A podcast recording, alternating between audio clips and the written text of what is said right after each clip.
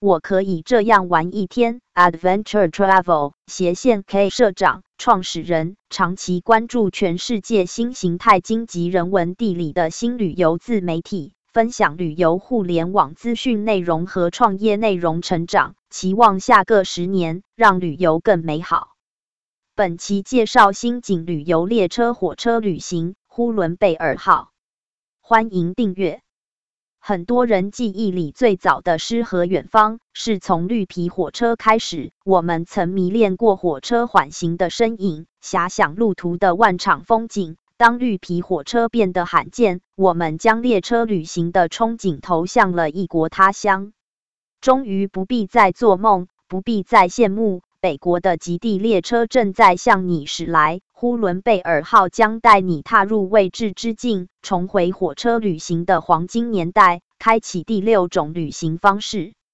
星号以下文章摘自作者极速菜菜。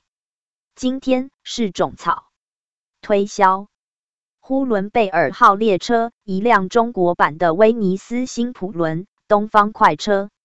我在被成功种草之后，决定要要写上一篇，也给读者朋友们。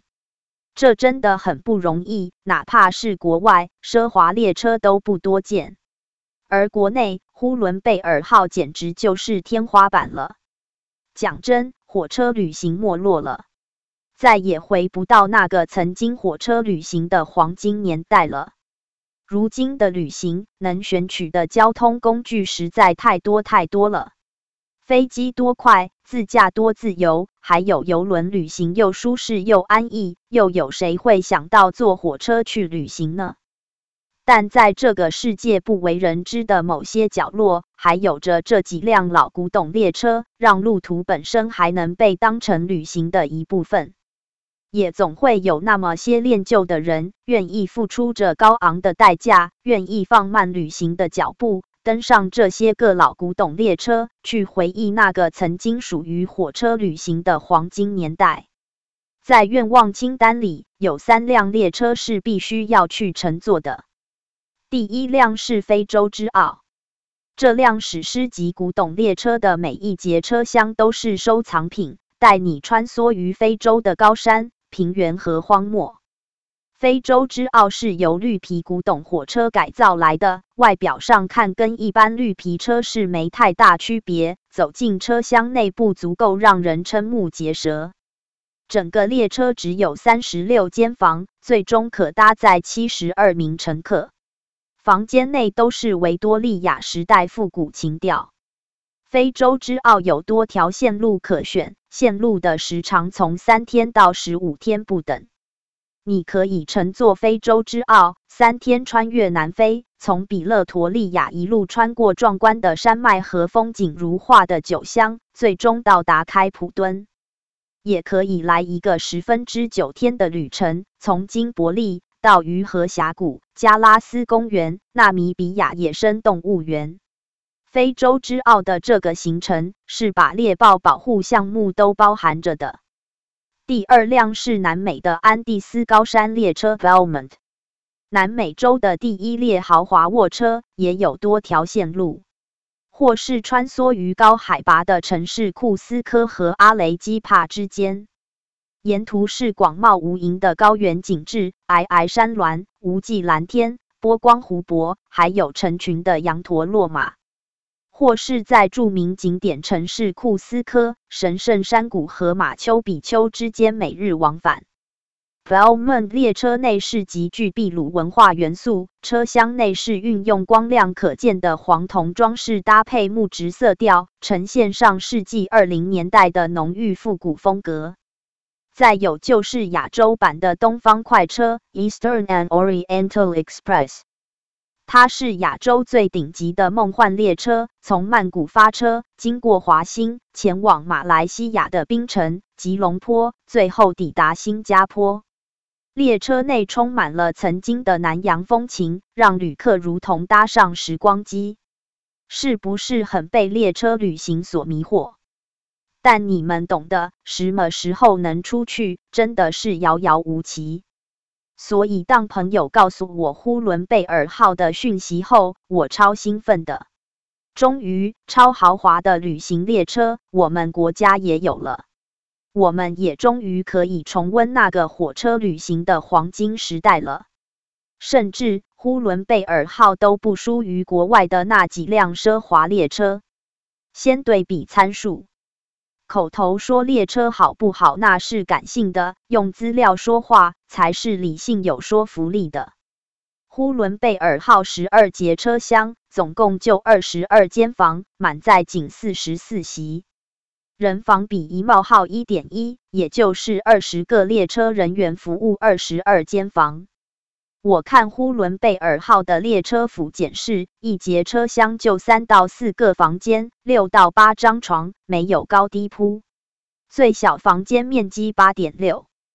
而常规列车一节硬卧车厢一般有六十或六十六个铺位，一节软卧车厢一般有三十六或三十二个铺位，还有三节分别是客厅车、餐车、沙龙车。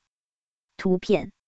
我们再来看看我遗愿清单里的三辆列车：非洲之奥，三十六间房，七十二名乘客，最小房间面积七；Belmont，二十四间房，四十八名乘客，最小房间面积七点四。亚洲东方快车的车厢稍微多一些，二十二节车厢，四十一间房。可容纳八十二位乘客，最小房间面积五点六七。图片，你们懂的，乘客少，自然体验会相对好上一些。所以相比对而言，呼伦贝尔号居然和这三辆顶级列车能有一比。再说硬体，呼伦贝尔号的基础房典雅黄金景观房，长下图这样。独立的床铺、卫生间、冲凉房、插座和空调，以及华贵典雅的胡桃木纹装修，同时配有一位专属的管家，所以房型都是有独立的卫浴。最近接房型至尊紫金景观房的卫浴会更好一些，是干湿分离，每间房都有都有超大观景窗。白天你可以将客房的床折叠成沙发，坐在车窗旁，足不出房间也可卧享日落日出的美景。除了客房车厢，列车上还有餐饮车厢、客厅车厢、沙龙、酒吧车厢三种分工明确、功能齐全的车厢。巴雅尔餐车就是吃大家一日三餐的地方。既然是奢华列车，一日三餐都是全包的，和游轮上一样，每一次的旅行都会有一顿 welcome dinner。江湖惯例需要正装出席哦。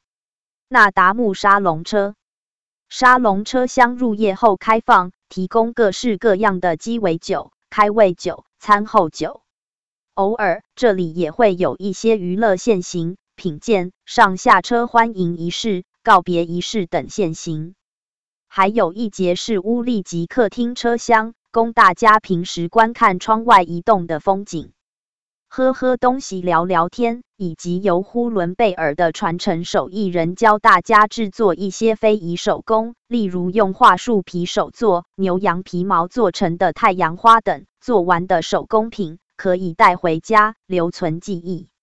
线路。可别以为就是让你坐火车，其实完全不是这样的。奢华列车都是会有一个不错的行程的。呼伦贝尔号每个季节的线路会有所不同。冬天是一个七天晚六点的行程，穿越大兴安岭，横跨两省三千余公里，从哈尔滨到漠河、根河、海拉尔、牙克什，最终再回到哈尔滨。然后也并不是每一晚都住火车上的，有一晚住进了漠河的北极村，还有一晚是住蒙古包白音哈达。漠河是我国的北极，是我国唯一可能看到极光的地方，但也要运气好才行。根河是我国的冷极，这里最低温度零下五十八度，泼水成冰很轻松。这里还有我国最后的驯鹿初始部落。海拉尔在冬天，草原与森林都披上白色的外衣。放眼望去，天地之间一片茫茫。重点是这里的蒙餐好吃。牙克石是大兴安岭岭脊，冰雪森林的感觉是不错的。如果是秋天，则可能会是一个哈尔滨、北安、五大连池、牙克石、满洲里、海拉尔的线路。深入大兴安岭腹地，它是一片绚丽多彩的黄漫山红遍，黄遍的景色如一幅绝美的画卷。夏天。它是一片郁郁葱葱的绿，你会知道，原来内蒙古的火车都是开在大草原上的。春天，它是一片生机盎然的绿，幽静的森林，清澈的湖泊，绝美的湿地，让你心动。火车旅行优势还是挺明显的，不用每天换酒店，更不用频繁的搬执行李。同时还能在旅行中随时随地的发现超越常规的山川秀丽与奇貌。关于价格，虽然还没有看到呼伦贝尔号的最终价格，但我觉得应该不会太便宜。奢华列车就没有便宜的，但奢华列车的价格都是属于吃喝玩乐全包的，至少也省心了。我其实挺希望。呼伦贝尔号能像亚洲版东方快车 （ENO） 一样，有一个 Dinner Journey 特备行程，让更多想尝试豪华列车旅行，但却因为价格犹豫却步的人，有一个高性价比体验的机会。ENO 的 Dinner Journey 特备行程是傍晚十七点五十分分送曼谷华南鹏火车站的十二号月台发车，然后当晚到达华兴。大家在火车上一起喝喝小酒，聊聊天，拍拍照，享受美食，顺便欣赏沿途景色和日落。